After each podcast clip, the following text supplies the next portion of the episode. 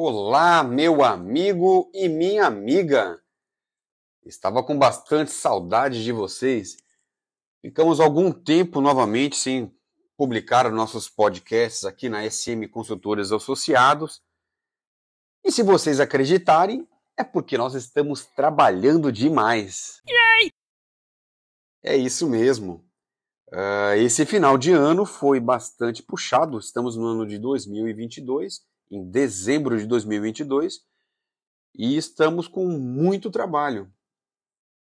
A adequação de LGPD não para nas empresas aqui no Brasil e as empresas que trabalham com ah, países, né, outros países que não seja aqui no Brasil, elas têm, também têm que se adequar às diferentes legislações existentes. E a mais famosa dela é a legislação europeia. Mas, depois desse preâmbulo e matando a saudade de você, meu amigo, minha amiga, vamos tratar do nosso podcast de hoje. O assunto é tratamento de dados. LGPD para leigos explica. Meu amigo, minha amiga, já vamos começar falando um pouco de juridiquês, mas não se assuste, viu? É só um pouquinho para colocar você dentro do contexto do que, que a gente vai falar. Então, no artigo 5 da Lei Geral de Proteção de Dados, né, no inciso 10, ele explica o seguinte: tratamento é toda operação realizada com dados pessoais, como as que se referem à coleta, produção, recepção, classificação, utilização, acesso, reprodução, transmissão, distribuição, processamento, arquivamento, armazenamento, eliminação, avaliação ou controle da informação, modificação, comunicação, transferência, difusão ou extração. Nossa, até cansei de tanto ão por óbvio, é possível entender que o tratamento de dados é tudo o que é possível de ser feito com os nossos dados. Não é isso mesmo? Qualquer ação que realize a coleta é o início do tratamento de dados. E, em teoria, a exclusão desses dados pessoais é o fim do túnel desse enorme relacionamento que existe entre as empresas e os nossos dados pessoais. No entanto, o que podemos fazer quando o tratamento dos dados envolve risco? Ou seja, quando nossos dados pessoais são utilizados para compor relatórios onde nós sejamos pareados, perfilados, colocados numa bacia de perfis semelhantes? Eu acredito que na maioria das vezes você não sabe que isso acontece, não é? Já existem alguns estudos onde o, onde o racismo algoritmo e o perfilamento automático devem possuir um alto grau de transparência. Ou seja, para que eu seja perfilado por uma loja, sendo homem, mulher, transgênero, branco, negro, tem que haver uma regra, uma regra que explique o porquê qual o motivo de eu estar entrando nesse tipo de perfilamento? E aí vai a dica. Eu concordo com isso? Em suma, como os nossos dados financeiros são utilizados para compor um, um score de risco dos bancos? Hein?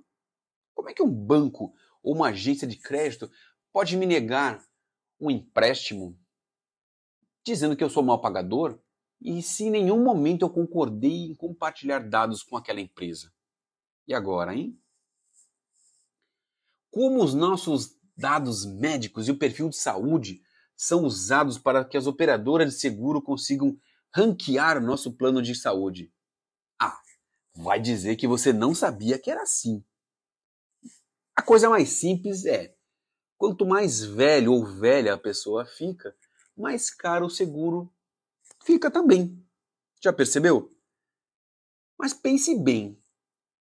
Quando eu vou trocar de seguradora, como aquela empresa Vai comunicar a outra que eu tenho alguma doença pré-existente? Ou vai dizer que todo mundo acredita naquele formuláriozinho onde eu digo: eu não tenho nada. As decisões automatizadas ainda não possuem um nível claro, ou seja, uma transparência necessária para que todo cidadão ou cidadã consiga entender como seus dados são manipulados. De forma alguma. Eu não sei, você não sabe, e imagino que 99% das pessoas não sabem como seus dados são manipulados. Somente a partir desse estado da arte, com a transparência dos dados, será possível estabelecer a verdadeira cidadania digital, que é o que todos nós queremos num futuro muito próximo.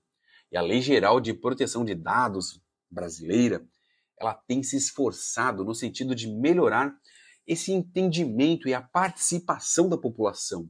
Não deixe de ir atrás do seu direito.